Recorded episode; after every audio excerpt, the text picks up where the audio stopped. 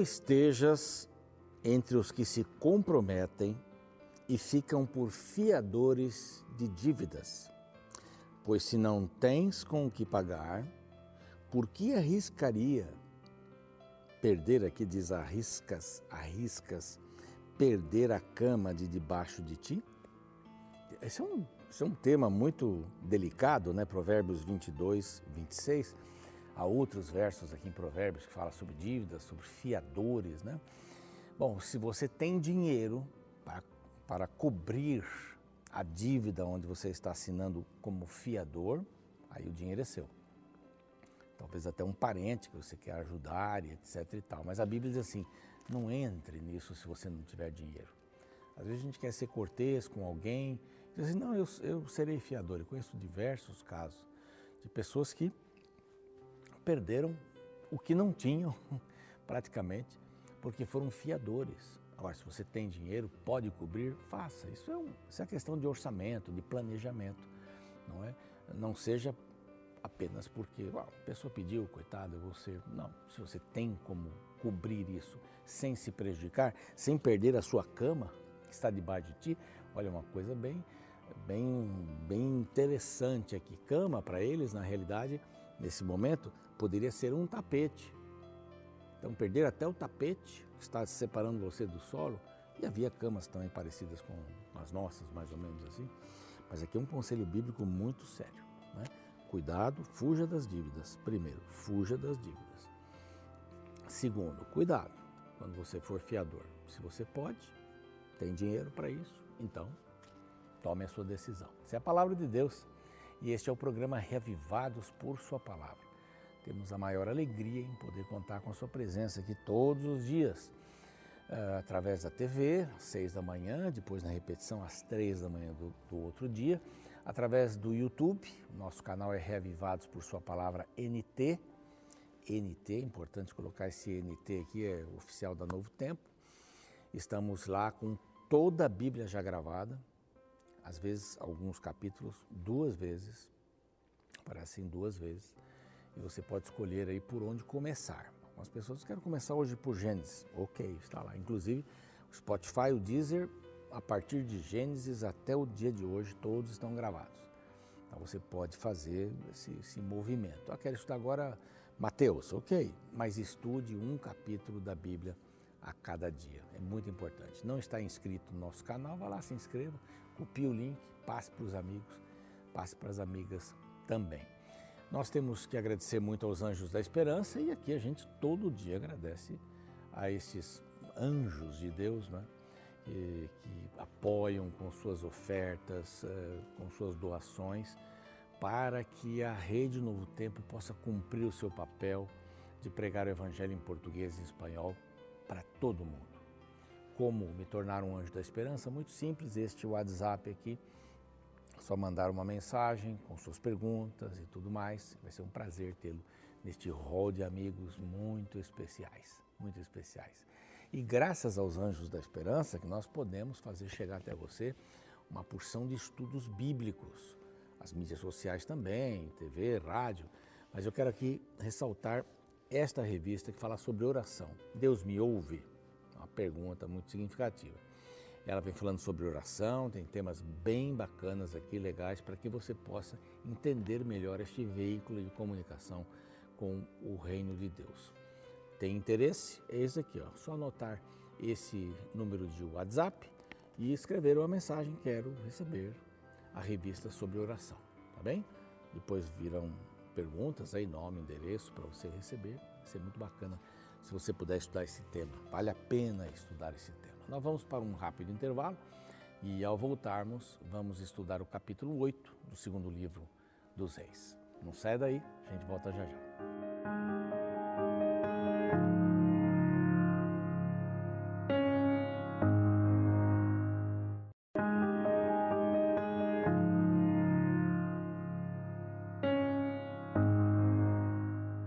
Olá, estamos de volta com o programa Reavivados por Sua Palavra aqui da TV Novo Tempo nós temos a alegria de poder estar no YouTube com uma quantidade de gente, olha, muita gente, mais de 430 mil pessoas.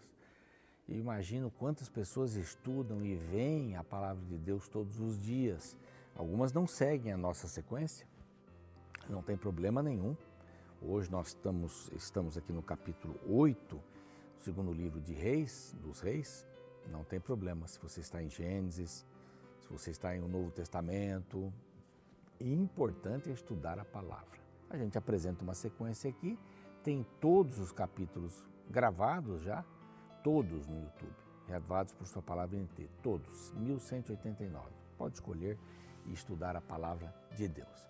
Bom, capítulos 6 e 7 falam das duas investidas, dos sírios, a última é, degradante, criou uma situação bizarra dentro de Samaria. Ali eles estavam comendo estrume de pomba, eles estavam comendo cabeça de, de jumento, eh, estavam comendo crianças, a carne das crianças, dos filhos. O cerco foi muito sério, foi muito complicado. E teve a, a saída que Deus deu, né? ele assustou o exército, saíram correndo, deixaram tudo, barulho de, de carros, barulho de cavalos, barulho de exército forte, eles ficaram com medo, fugiram. Quatro leprosos acham esse arraial vazio, comem, mas se sentem arrependidos, voltam para falar com o rei, avisam lá no portão, o rei disse, é armadilha, isso é armadilha. E não era armadilha não. Alguns é, foram escolhidos para ir até lá, deixa eu dar uma desligadinha aqui, pronto. Alguns foram escolhidos para ir até lá, olharam, viram e foi aquela festa toda. Aqui no capítulo 8, Eliseu fala com a mulher, é, aquela mulher sunamita, que tinha um quartinho para ele e que ele orou a Deus e ela e o esposo tiveram um bebê. O bebê morreu, né? o jovenzinho lá, criança, o menino morreu. Ele o ressuscitou. Então, essa família se tornou uma família amiga, não é, de, de Eliseu. É, muito bacana isso, né? A gente precisa ter amigos, né? Até os pastores, os líderes, os missionários precisam de amizade, né? sincera, amizade bacana.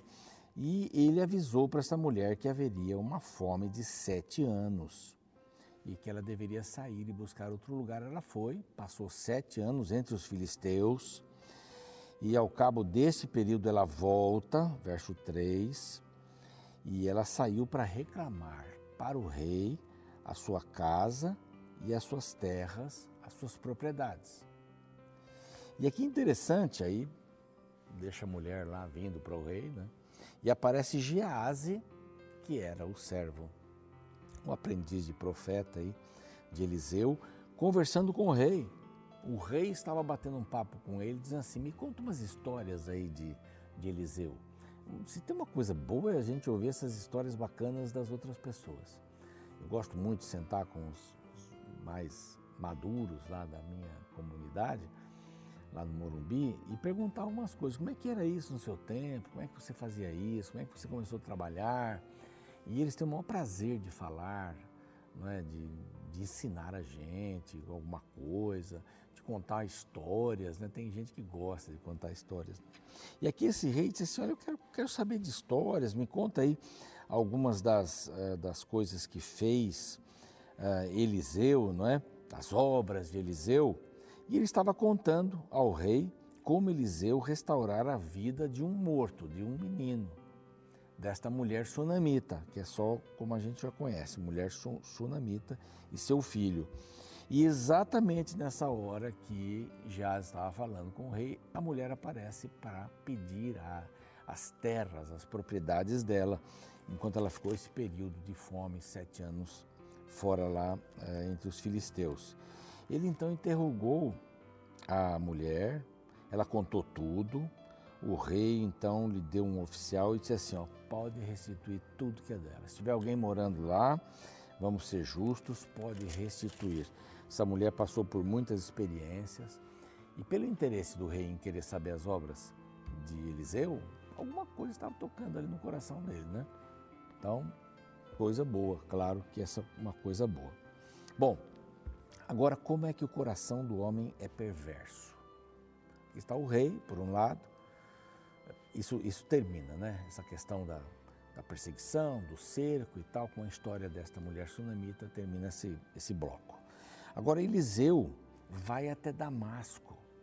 Olha que interessante, o rei Ben-Hadad II, rei da Síria, eles viviam cercando Samaria, eles viviam pegando lá as coisas de Samaria, por um tempo ficaram submissos a eles e tudo mais. E, mas Eliseu vai até Damasco, porque estava doente o rei. Então, alguém disse: O homem de Deus está chegando aqui. E o rei mandou um dos seus comandantes, né, alguém de muito prestígio, chamado Azael, pegou presentes, e os presentes que ele deveria dar para o homem de Deus eram absurdamente grandes. Né? 40 camelos cheios de presentes. Imagine só. Aqui não fala muito assim se ele aceitou, se ele não aceitou, se ele rejeitou e tal, mas ele levou, de qualquer forma, isso. E ele então perguntou ao Eliseu: O teu filho Ben-Hadad, rei da Síria, me enviou a perguntar: Sararei eu desta doença? E Eliseu disse assim: sim, certamente ele vai sarar. Oh, que coisa boa. Mas ele vai morrer. Ele sara da doença, mas vai morrer. Peraí, como é que é? Então ele não sara da doença, ele vai morrer da doença? Não, não. Ele está dizendo assim: ele vai sarar, mas ele vai morrer. E aí acontece uma coisa muito interessante. Esse Azael e Eliseu se confrontam no olhar. E ficaram um tempo se olhando. E Eliseu começou a chorar. Olha que coisa interessante. Começou a chorar. O que é está acontecendo? Por que, que está chorando? É, era uma profecia. Através de Azael, a Síria ia cometer barbaridades. Barbaridades. Quem gostar de falar muito essa palavra é pastor é o pastor José Maria Barbosa, meu amigo. Um abraço para ele. Mas barbaridades. Ia fazer atrocidades com o povo de Israel e com o próprio povo dele, e com o rei dele, olha só. Ele vai para levar a notícia para o rei. Olha, o profeta, o homem de Deus, era conhecido como homem de Deus, né? Puxa, eu acho esse título maravilhoso.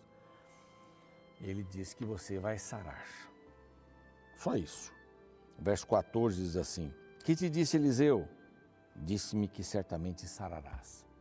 Mas na cabeça do Azael já tinha um plano. Sabe o que ele fez? No dia seguinte, pegou uma coberta, molhou em água e colocou no rosto. Não é no rosto, bem no rosto, tapando o rosto do rei. E ele morreu asfixiado e Azael reinou no seu lugar. Então, bom, vai fazer atrocidades, a primeira ele fez no dia seguinte. E lá na frente a gente vai ver esse camarada, esse Azael, é, lutando contra o povo de, de Israel. Interessante isso. Que coisa triste. Como é o coração do ser humano. Qualquer oportunidade que você vê, é, muita gente, né?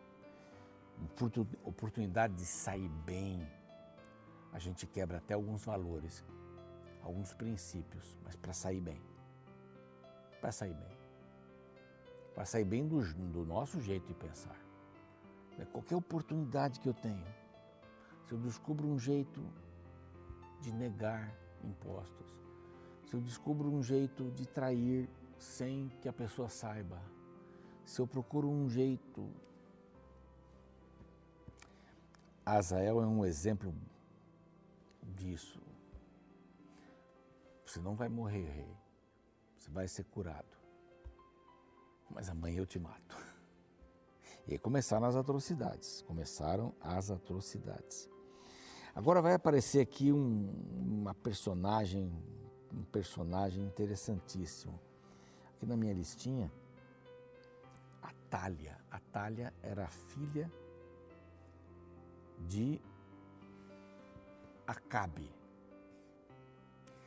E houve um casamento entre um rei e a filha de Acabe. Imagine só que confusão. Fazer uma aliança desse jeito. Então vamos ler alguns versos aqui. Vamos ler alguns versinhos rapidinho. No ano quinto do reinado de Jorão, filho de Acabe, então, reino de Israel, reinando ainda Josafá em Judá, começou a reinar Jeorão, filho de Josafá, rei de Judá. Eu veio reinando junto com o pai, praticamente aqui. Ele se casou com a filha de Acabe. Então ele era da idade de 32 anos quando começou a reinar efetivamente e reinou oito anos sobre Jerusalém. Verso 18 diz assim: Andou nos caminhos dos reis de Israel, como também fizeram os da casa de Acabe, porque a filha deste era sua mulher, e fez o que era mal perante o Senhor. Mas que casamento é esse? Não é? Que mistura é essa? Para manter a boa relação, como fez Salomão, com centenas de mulheres, boa relação com um outro reino, mas ele se casa com alguém que tinha interesses em unir Israel. Talvez o interesse fosse até é, de, de Georão de unir Israel, ou de Acabe para facilitar isso. Bom, não foi um bom casamento. Não foi um bom casamento. Porque depois ela dá um golpe aqui, um golpe terrível, isso vai aparecer daqui a pouquinho aqui. Né? Porém, o Senhor não quis destruir a Judá por causa de Davi. Ele amava Davi. Judá começou a se enfiar no poço dos pecados de Acabe, dos reis de Israel. Não foi legal. Houve lá uma guerra, que menciona uma guerra contra os Edomitas e tal, e descansou Jeorão com seus pais depois de oito anos, e Acasias, seu filho, que era neto de Acabe. Não é? Jeorão, Jeorão casado com Atalha, que era filha de Acabe, nasce um filho e neto, neto de Acabe, Acasias. Reinou. E aí vai falar sobre Acasias. No décimo segundo ano de Jorão, filho de Acabe, rei de Israel. Então já é alguém da descendência lá do, de Israel, né, de Acabe. Começou a reinar Acasias, filho de Jeorão, filho, o rei de Judá. Era Acasias de 22 anos de idade quando começou a reinar e reinou um ano em Jerusalém. Sua mãe, filha de Onre, rei de Israel, chamava-se Atalha. Isso aqui está é filha porque era neta de honra, né? Porque o outro se casou com ela. Aí dá uma confusãozinha bem. Aí vai começar a dar uma confusão. Ele andou nos caminhos da casa de Acabe e fez o que era mal perante o Senhor, como a casa de Acabe, porque era genro da casa de Acabe. Então, a escolha de alguém para o casamento é fundamental. Não pode ser apenas um rosto bonito, um corpo sarado, tem que ter caráter. Aqui, talvez a ideia de Georão era unir as duas, os dois reinos, as duas nações, para que fosse uma só. E ele começou de um lado muito ruim, né? se casando com alguém que trouxe todo o costume da família de Acabe, todo o costume dos reis de Israel, que adoravam outros deuses.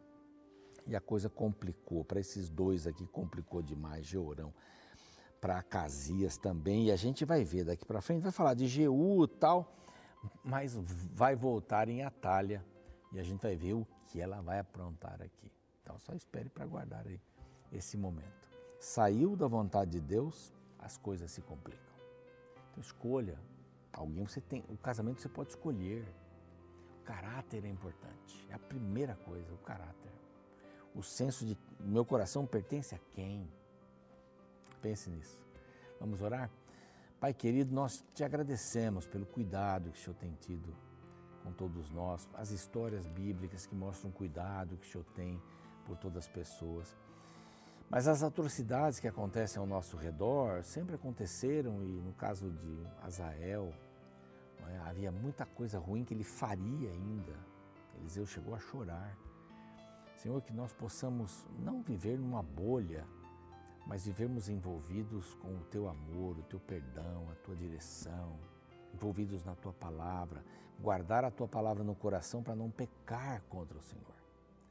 Ajuda-nos a termos esse discernimento e sempre escolhermos a tua vontade em nome de Jesus. Amém. O programa segue, eu fico por aqui amanhã, capítulo 9. Vamos falar um pouquinho sobre Jeú, rei de Israel, rei do norte. Até mais.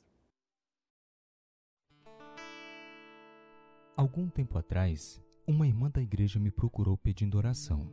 Ela queria que eu orasse por um problema pessoal que ela tinha, para o qual precisava de uma resposta urgente. Diante do pedido, eu fiquei curioso e a perguntei por que ela havia me procurado. Sua resposta me chamou a atenção. Ela disse que a oração dela não tinha poder para ser respondida. Como eu era uma pessoa consagrada, minha oração seria atendida com mais rapidez, afirmou ela. Você acha que isso é verdade? Será que Deus ouve a oração de umas pessoas e ignora ou coloca em segundo lugar a oração de outros? A resposta é não. Não existe sala VIP na sala de audiência de Deus. Todos são bem-vindos e são igualmente importantes aos seus olhos. Veja a mensagem apresentada no capítulo 8 de 1 Reis. Nesta sessão, temos a chegada da Arca da Aliança no templo recém-construído. Na ocasião, o rei Salomão dirigiu uma bela oração. Se você ler com cuidado, perceberá a expressão que se repete com frequência. Veja o início dos versos 31 e 32. Se alguém pecar contra o seu próximo, ouve tu nos céus. A mesma expressão várias vezes nos versos seguintes. Veja: Quando o teu povo de Israel, por ter pecado contra ti, for ferido diante do inimigo, ouve tu nos céus. Quando os céus se cerrarem e não houver chuva por ter o povo pecado contra ti, e orar neste lugar e confessar o teu nome, ouve tu nos céus. Quando houver fome na terra ou peste, ouve tu nos céus. Também ao estrangeiro, que não for do teu povo de Israel, porém vier de terras remotas por amor do teu nome, ouve tu nos céus. Se você continuar lendo, verá que o mesmo padrão se repete outras vezes. Sabe qual a grande mensagem que estes versos querem te passar? Deus ouve todas as orações, de todas as pessoas, de todas as nações, em qualquer situação. Finalizo esta reflexão repetindo o que já afirmei anteriormente. Não existe sala VIP na sala de audiência de Deus. Todos são bem-vindos e são igualmente importantes aos seus olhos.